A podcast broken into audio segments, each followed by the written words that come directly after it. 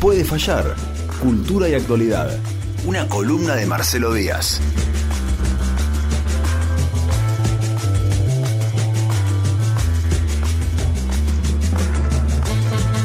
Y como todos los miércoles, después de las 5 de la tarde, lo vemos llegar a él, a Marcelo Díaz. Marcelo, ¿cómo estás? Bienvenido. ¿Cómo va? Muy buenas tardes. Bueno, y acá estamos, con, mucha alegría de, tenerte. Siempre nos demoramos. Bueno, la verdad es que no, esperábamos tirar todos estos mensajes ahora, pero queríamos compartirlos con vos. Para verte mientras los escuchás, nada más que eso. Bueno, bueno te has puesto una camiseta de Argentina hoy, estás tomando unos mates. Eh, ah, estás hecho un gaucho. Disfrutando el sol. Disfrutando el sol, exactamente. Bueno, lo que hace uno todos los septiembre, básicamente. Marcelo, hoy en la mañana, siempre empiezan igual las columnas. Eh, hoy en la mañana, cuando hablábamos de qué ibas a hablar hoy a la tarde, voy a tirar así como, como dos puntas nada más para. Nada, para no adelantar toda tu columna, Marcelo. para no spoilear. Hoy vamos a hablar de meritocracia y tecnoceno. a ver, ¿cómo es esto? No, Tecnoceno lo vamos a tirar al final. Bien. Como para dejar la puerta abierta para la semana que viene. Ya está pensando en la semana que viene, me encanta. Porque me parece que son dos términos que están en, eh, muy en boga. Tecnoceno es algo que aparece, apareció hace poco en el ámbito académico. Eh, y meritocracia es algo que es, es un término que es el eje de todos los debates de los últimos años, ¿no? Sí, claro. No solo en Argentina. Eh, y me parecía empezar por el término, por el término meritocracia. Sí. Porque se volvió a, volvió a aparecer estos últimos días, ¿no? Se puso calentito, ¿no? Eh, con el tema de que como el gobierno interviene como con estas medidas que toma, no deja que, que, los que quieren hacer hagan y se desarrollen y a la vez los quiere tener a todos mantenidos como vagos, eh, con subsidios y con el IFE. Y, y, entonces otra vez volvió la, meritocracia, este concepto que es como un caballito de batalla de la derecha, ¿no? Claro. Y se recalentó, se recalentó el ambiente porque, bueno, Alberto tiró una frase picante, ¿no? Que dijo que el más tonto de los ricos tiene muchas más posibilidades que el más inteligente de los pobres. Sí, claro, bueno. Lo quiso calentar a muchos porque, no sé, hizo pensar en algunos ricos un poco tontos que tuvieron muchas posibilidades en estos últimos años. Es horrible que ellos referencien tan rápido. Pero, y además, viste que esto, de, el, discurso, el discurso meritócrata, prende muy rápido. Digo, cualquier tipo más o menos famoso tira ahí un detallecito, alguna cosa, y ya de nuevo arrancamos con la discusión. Y a mí no me regaló nada nadie, ¿eh? A mí no vengan y son millonarios rubios eh, viviendo en Milán. Son Juanita Viale que... Juanita Viale. Claro. Claro, que hizo muchos méritos para estar donde está, evidentemente. no, pero digo, ¿Recuerdan hace unos años eh, una gráfica que había lanzado, no recuerdo qué ministerio era, eh, pero era una gráfica oficial que eran cinco rubios abajo que estaban sosteniendo como a 30 morochos. Claro, es buenísimo. Arriba. Tremendo. Que era, que era como, como gráfica, era altamente eficaz porque había capturado en un dibujo una especie de sentido común que instaló el macrismo, que es que hay un grupo de clase media que es el que trabaja y mantiene al resto del país. ¿no? ese es un poco la, como la, el caballito de batalla, ¿no? que era el campo, después era como una especie de ampliación del campo, pero es eso, ¿no? Son los que trabajan y producen y mantienen al resto, que son todos una manga de vagos. A mí me interesaba ver hoy tratar de ver de dónde aparece esta, cómo aparece esta palabra, de dónde sale, ¿no? Hay un libro que a mí me gusta mucho de Raymond Williams, que se llama Palabras clave, un libro del año 75, en el que Raymond Williams, sociólogo, arma una especie de diccionario de todas las palabras que en ese momento uno podía decir articulaban la vida política del Reino Unido. No, no aparece meritocracia, pero meritocracia viene de ahí, viene de Inglaterra. Sí. ¿sí? a pesar de que eh, suena griega, pero en realidad tiene su origen en el Reino Unido. Y me interesaba hacer este proceso que hace Raymond Williams eh, en las palabras clave, que es ver cómo, cuáles son las primeras apariciones modernas de ciertas palabras, con qué valor aparecen y cómo va cambiando ese valor. ¿no? Meritocracia está compuesta por meritum, ¿sí? que en latín quiere decir valor, ganancia, algo que ganaste por algo que hiciste, ¿no? Y que da nuestra palabra mérito en, castellano, ¿no? Claro. Y por kratos, que es una, palabra griega, ¿no? Eh, que es eh, gobierno, es poder, fuerza, pero forma la, siempre como una desinencia que forma eh, tipos de gobierno. ¿no? Por ejemplo, democracia sí viene de, la cultura griega y es el gobierno del pueblo, aunque en, la, la, democracia griega en realidad votaban solo hombres y que fueran y propietarios, ¿no? Eh, no votaban quienes no tenían propiedades y no votaban básicamente los esclavos que eran los que trabajaban en Grecia. ¿no? O sea, digo, no era una democracia como la entendemos nosotros, pero la palabra viene de ahí. Pero había otras palabras asociadas a, Kratos, a tipos de gobierno, que eran, por ejemplo, aristocracia. ¿Sí? Aristos eran las clases sociales nobles. Y aristocracia estaba asociado a ser el gobierno de los mejores, porque obviamente los nobles eran los mejores. ¿no? Y después había otra que era timocracia, que timo viene de oro, ¿no? del valor del oro, y era, timocracia era el, el mayor poder de decisión que tenían en el gobierno quienes tenían más, más poder económico, ¿no? O sea, los que más tenían eran los que más decidían en el gobierno. Uno puede pensar que meritocracia es como una lavada de cara de estos dos términos, aristocracia y timocracia, ¿no? Claro. Digo, los nobles y los que tienen plata, sí. queriendo ser quienes gobiernan, pero bueno, metiendo la palabra mérito en el medio para que no tan mal que te refrieguen en la cara que tienen derecho a gobernar porque tienen más plata que vos. Yo estoy acá por la guita, básicamente. Es medio chocante. Claro, vos no podés opinar porque sos pobre, ¿no? claro. Eh, pero la palabra que tiene esta, que es rara porque tiene una, una parte es latina y una parte griega, en realidad es eh, es de mediados del siglo XX, es una palabra creada por un sociólogo inglés, Michael Young, en un libro que se llama El ascenso de la meritocracia, que es un libro de 1958. Ahí es la primera vez que aparece la palabra meritocracia. En 1958, en Inglaterra, en este libro, que es una sátira. Es decir, Michael Young que, es, que era un sociólogo del Partido Laborista, o sea, la izquierda británica, y que incluso redactó en el, en el año 45 eh, el, manifiesto del laborismo, ¿sí? escribe en el año 58 una especie de sátira política que tiene como mucha tradición en, las letras inglesas, eh, digo, como Utopía de Tomás Moro o, o Gulliver de Jonathan Swift o Un Mundo Feliz, ¿no? Una especie de sátira política y distopía en la cual Inglaterra está gobernada por esta especie de sociedad meritócrata. Y el término aparece marcado muy negativamente en el libro. O sea, el primer uso que se le da al término es absolutamente negativo. Claro. No, no se, no se va por la positiva con esa palabra, con ese concepto. No, para nada, nada, porque ¿qué, qué es lo que lo que plantea el libro este, el ascenso de la meritocracia, que hay una sociedad que va segmentando a la población por, eh, por capacidades, por las capacidades que tiene. ¿sí? Entonces, lo, van, eh, y los van filtrando en el estudio, ¿no? Entonces los más inteligentes van ascendiendo y son los que terminan gobernando. Una especie de eh, tecnócratas en el gobierno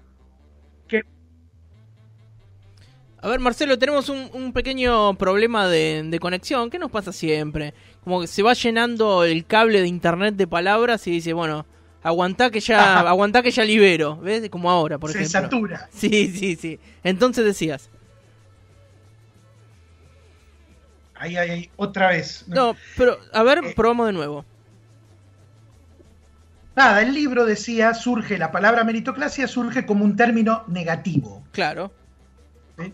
Negativo porque este término de que gobiernan los que tienen los mejores, podríamos decir, mejores en relación a qué se plantea Michael Young, ¿no? Eh, a un sistema, a un sistema escolar, él está pensando en el sistema escolar inglés, ¿no? En ese momento, que es un sistema que, si bien después de la guerra ¿Se escucha ahí? Sí, sí, te estamos escuchando, Marcelo. ¿Qué pasa? No si bien después de la guerra tiene como una ampliación a, las clases populares, sí.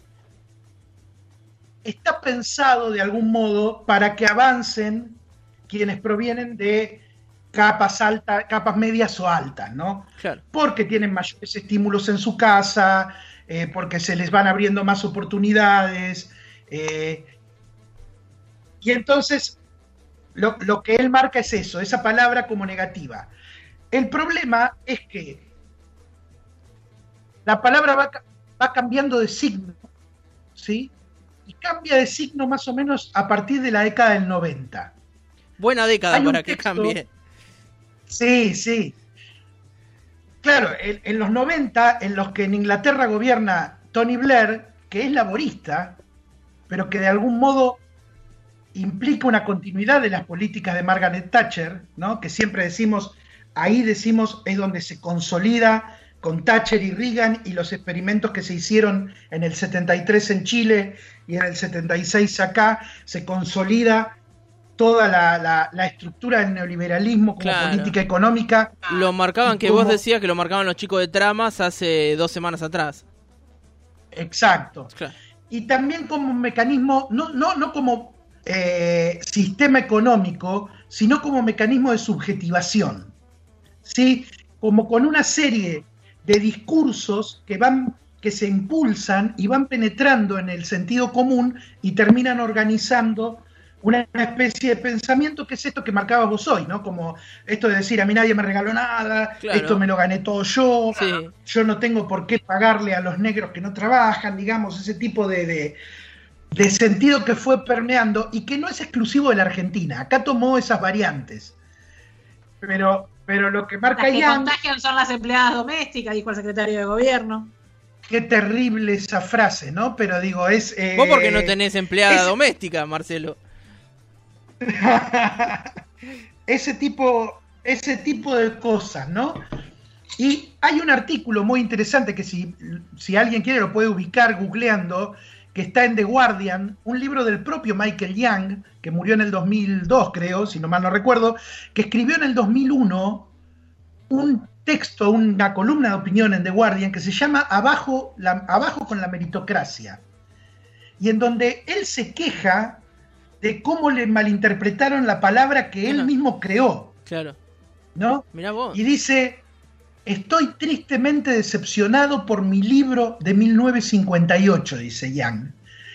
Acuñé una palabra que entró en una circulación generalizada, en especial en los Estados Unidos. Y hace poco la empezó a usar en los discursos Blair, ¿no? Blair, el primer ministro británico. El libro era una sátira que pretendía ser una advertencia de todo lo que sucedió después como que la palabra se, le volvió en contra y se volvió algo positivo de todo lo que él señalaba que podía ser negativo en esa sociedad de, la, de incipientes años 60, que él estaba viendo que podía transformarse en esto que estamos viendo hoy, ¿no? Sí. Eh, y dice, mucho de lo que predije ya se produjo. Es muy poco probable que el ministro haya leído mi libro, pero se apoderó de la palabra claro sin darse cuenta de los peligros de lo que está defendiendo. Y dice Yang, con la llegada de la meritocracia, las masas fueron parcialmente privadas de derechos. ¿Por qué? Porque se privatizó la responsabilidad. No es que ya vos como trabajador tenés derecho a un trabajo de determinadas características. Si no lo tenés, es tu culpa porque no hiciste los méritos suficientes. Claro. ¿sí? Pasa de ser un problema social a ser una responsabilidad individual. Ese es el trayecto que políticamente hace el, neoliberalismo y es el cambio de sentido que toma la palabra para justificar ese orden de cosas precisamente. Dice, a medida que pasa el tiempo, cada vez más trabajadores fueron perdiendo su compromiso al punto de perder todo afecto político y ni siquiera molestarse en ir a votar. Eso dice Jan, el creador de la palabra meritocracia, en 2001. ¿sí? Que pensaba en esto que decía hoy Virginia de eh, perder el compromiso, perder el afecto político, ¿no? Dejar de ir a votar en Inglaterra y dejar de, de, comprometerse y de dar discusiones políticas, ¿no? Que es como, porque la meritocracia genera eso, es, bueno, cada cual es responsable del destino que le toca. Exacto. Eh, eh, y te iba a decir eso, y no lo disimulan ni un poco. perdón que vuelva con el mismo ejemplo, pero que a mí me, me tiene de verdad enojada desde el día que lo vi la semana pasada, este nuevo hashtag que ha sacado la Municipalidad de Bahía Blanca, que es depende de vos, ¿sí? En, cuanto a los cuidados, depende de vos, digo, es esto que decías vos recién, negro, es privatizar la responsabilidad, digo, es ya dejar de lado cualquier política pública, cualquier política de Estado, para lo que te ocurra o lo que le ocurra a la sociedad en realidad, dependa de, una cuestión de, no de un derecho, sino de una cuestión eh, privativa de, algunos. Exacto. ¿Qué, fíjate qué dice, qué dice Yang en ese mismo artículo. Dice, ¿qué puede hacerse por esta sociedad meritócrata y polarizada? Dice, ayudaría que Blair no use más la palabra. Lo que está diciendo es Blair forma parte, formaba parte del mismo partido laborista, del cual eh, había escrito el manifiesto, un manifiesto de izquierda después de la guerra, digamos, ¿no? Un poco como pasa dentro del, peronismo con, con, Menem y con los resabios menemistas, ¿no? Digo, una cosa así era la, situación que, veía Yang. Dice, pero ayudaría más todavía si marcara distancia de la meritocracia aumentándole los impuestos a los ricos. Digamos, estamos discutiendo siempre lo mismo, ¿no? Dentro de este sistema cambian los países, cambian las circunstancias, eh, cambian los años, pero estamos discutiendo eh, eh, las mismas cosas en definitiva, ¿no? Porque, digo, ¿qué dice Yang? La meritocracia también justifica que los ricos no paguen más impuestos, porque a ojos de la sociedad ellos se lo ganaron. Es lo que escuchábamos hace un rato en el informe también. Somos ricos, pero somos ricos porque trabajamos, no por otra cosa, ¿no? No por ¿no? Sí, la eh, defensa de la riqueza, sí, que escuchábamos en, el informe justamente.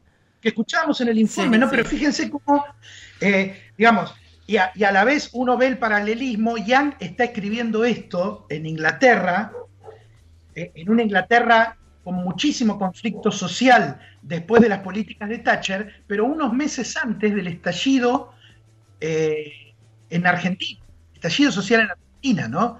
Digo, es un conflicto que asume características locales, pero está, en todo Occidente, ¿no? Y hay algo que dice esto que decías, que dice Mark Fisher, realismo capitalista, tiene un capítulo que se llama te estamos perdiendo un poco, Marcelo. A ver, eh, ya retomamos para que circulen las palabras por, por el canal de internet. Eh, probemos ahora. No hago nada, ¿no? Simplemente hablo yo un cachito y. Sí, ahí está. Ahí está. Tu voz, tu voz limpia el canal. Limpia el caño. Exacto. sí, el eh, desollinador de internet. Desollinador de palabras. Sí. Mark Fisher tiene todo un capítulo en realismo capitalista en el que habla eh, precisamente de esto, ¿no? La privatización del estrés dice él, el hecho de que vos sos responsable de que no te vaya bien, ¿no? En este caso lo que estabas diciendo, Vir, es vos sos responsable de si te contagias o no, en definitiva. Y si te contagiaste y llevaste eh, la enfermedad y se muere alguien, bueno, viejo, no te cuidaste lo suficiente. Claro. Es culpa tuya. Yo, el Estado, no puedo hacer nada por eso, ¿no? Porque eh, no corresponde ni que haga una campaña ni nada por el estilo, ¿no? y, además dejando atado el destino colectivo a lo individual. sin, que, sin que la política pública y sin que el Estado tengan nada que ver en esto. Es que precisamente lo que marca Yang en ese artículo de 2001 y, la amargura que tiene porque le, le usan el término, es que lo que él ve es que el término viene a, competir con democracia. ¿Sí? Porque no por nada tiene el mismo tipo de, determinación. En la democracia participan todos, votan todos, opinan todos. La meritocracia suena a voto calificado de algún modo, ¿no? Como que es el gobierno de los mejores, solo algunos tienen como ciertas prerrogativas, no, no todos, porque el que no hace mérito que se joda, ¿no? Esa es un poco la, la, idea. Y el tema es, ¿qué pasó entre el 58 y el 2000 en el que él escribe este artículo y el 2020 en el que estamos discutiendo esto para que el, el término cambiara de signo totalmente? Y lo que pasó es eso que decís, mire, el vaciamiento de lo colectivo. ¿Sí? Eh, Young utiliza la meritocracia como término negativo porque, habiendo sido un tipo que sale de la, de la posguerra en Europa, tiene la experiencia de, de que la sociedad europea se reconstruyó después de la guerra a partir del esfuerzo colectivo y del estado de bienestar que le fue sacando a los que más tenían, redistribuyendo hacia las otras capas, ¿no? Entonces, una sociedad que, se, que piensa solo en el mérito es una sociedad que va desmontando ese esfuerzo colectivo. Eso es lo que el tipo quiere advertir en el libro del 58. Y, que, anula al sujeto político por sobre todas las cosas. Exactamente. y, al, anular el sujeto político es donde emergen, por ejemplo, los discursos de odio como los que hablábamos hoy cuando empezábamos el programa. Digo, ¿qué falta cuando hay un discurso de odio? Política, porque ese sujeto político está anulado. ¿Cómo? Bueno, entre otras maneras, con esto de preponderar la meritocracia. Pero ¿por qué falta política? Primero porque el vínculo colectivo pasó de ser el vínculo asociativo y solidario en el que toda la sociedad entiende que cada uno hace un esfuerzo en, pos de los demás, porque hay un común ahí, ¿sí? Y el vínculo pasó a ser el de la competencia, ¿sí? La meritocracia es un sistema competitivo, ¿no? Los que eh, van ganando y van, vas ganando y vas perdiendo, ¿no? El que, el que está más arriba es porque le ganó a todos los demás. Eh, pero ¿qué pasa? Eso se agudizó porque el sistema fue dando cada vez menos oportunidades. Digamos, ya no tenés el escenario de posguerra en donde vos tenías un ascenso social comprobado en Europa o, en América o, en la Argentina del peronismo hasta, el 76, donde vos a partir de tu esfuerzo veías el esfuerzo, el, ascenso social comprobado, ¿no? Ejemplo que todos conocemos del tipo que sin estudio termina con su hijo o su nieto profesional a partir de, del esfuerzo, sino que cada vez hay menos trabajo en el mundo, esto es real, una cuestión de que la globalización hace que muchos trabajos se muden a países donde los salarios son menores, donde la mano de obra es mano de obra infantil o casi esclava. Entonces, las empresas trasladan las, las factorías a esos lugares y porque además gran parte del trabajo se ha reemplazado por máquinas. Entonces, la sociedad se ha vuelto mucho más competitiva. Es decir, si antes había un ascenso social en el que, qué sé yo, 80 disputaban por 60 lugares, vos tenés ahora que la sociedad creció y los lugares se achicaron. Entonces, en vez de 80 tenés 200 disputando por 20 lugares.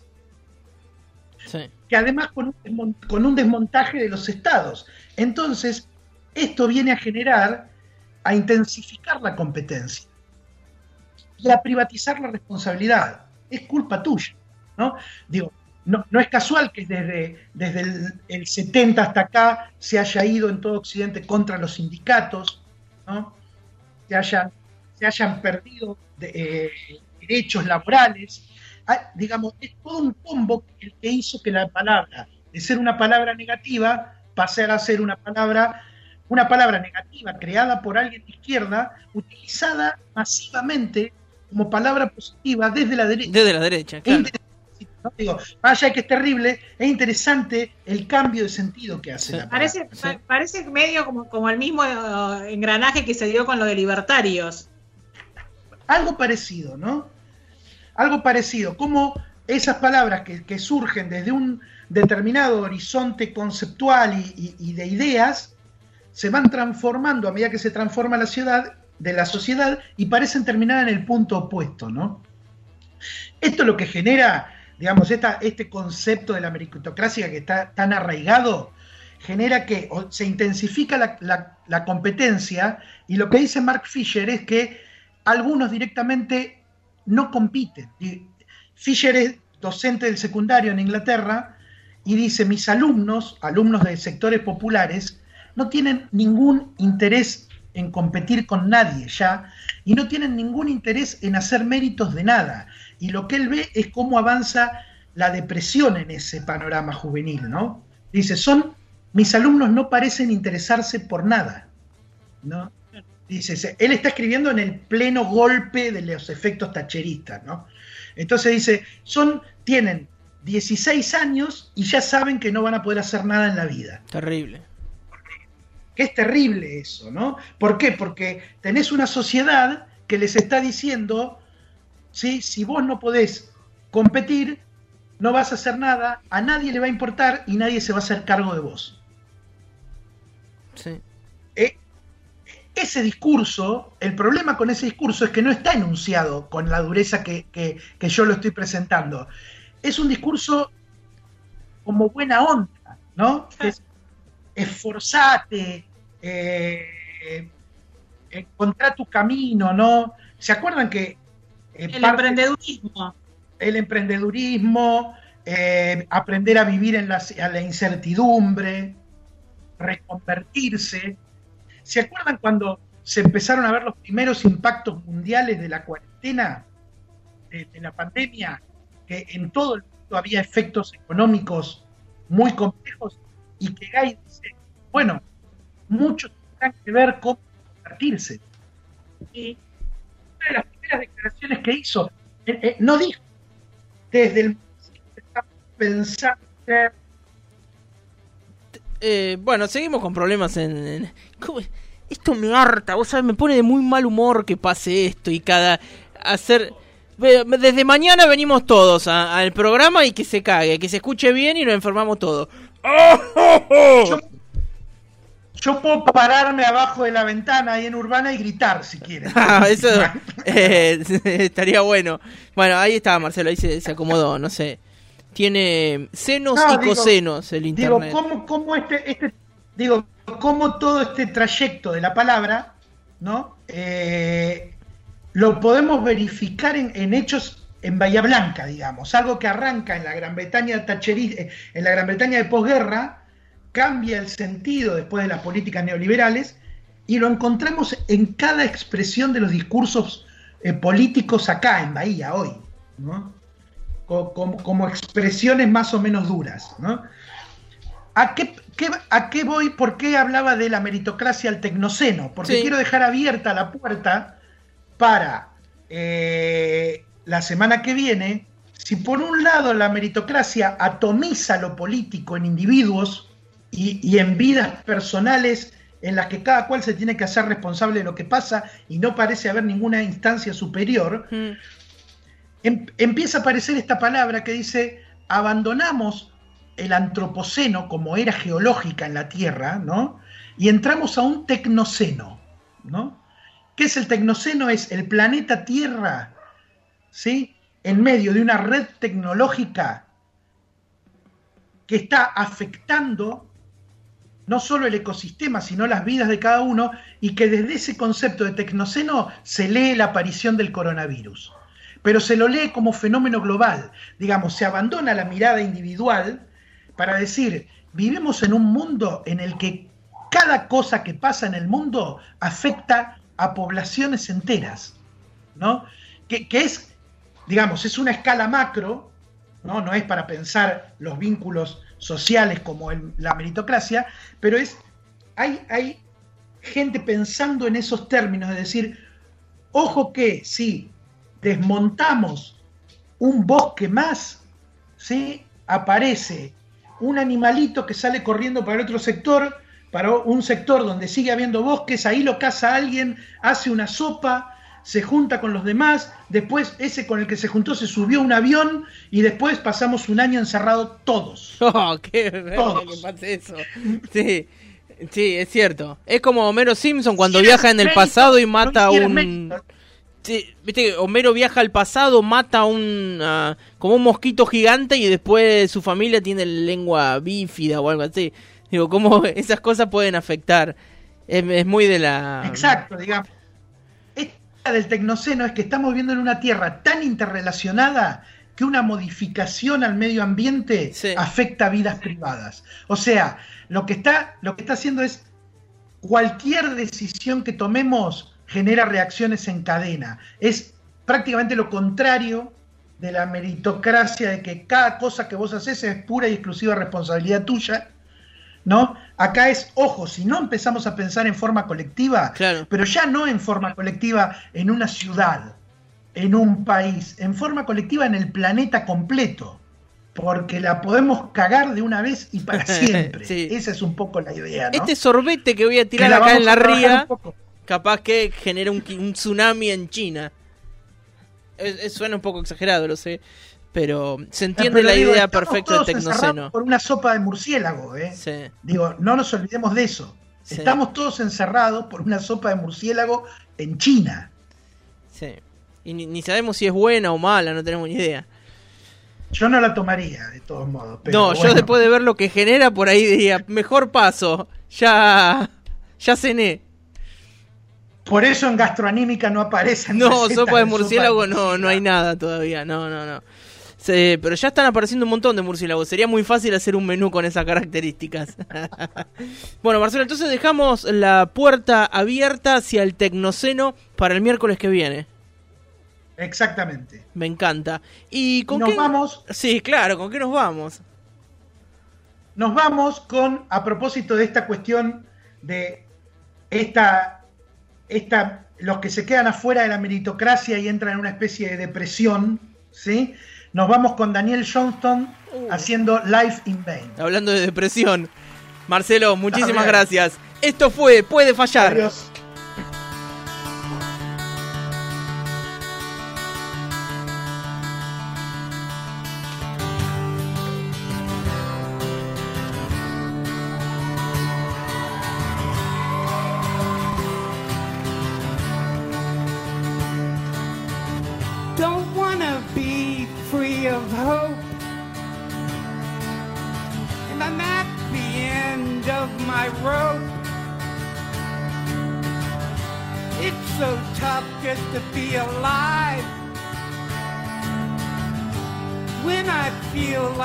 Living dead.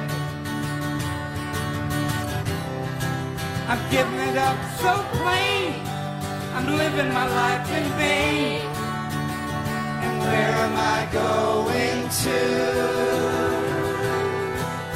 I gotta really try, try so hard to get by. And where am I going to?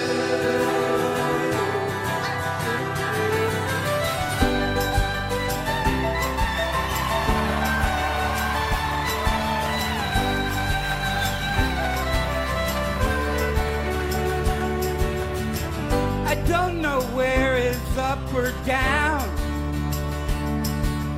And there ain't any love left around. Everybody's wearing a frown. Waiting for Santa to come to town. We're giving it up so plain. We're living your life in vain. And where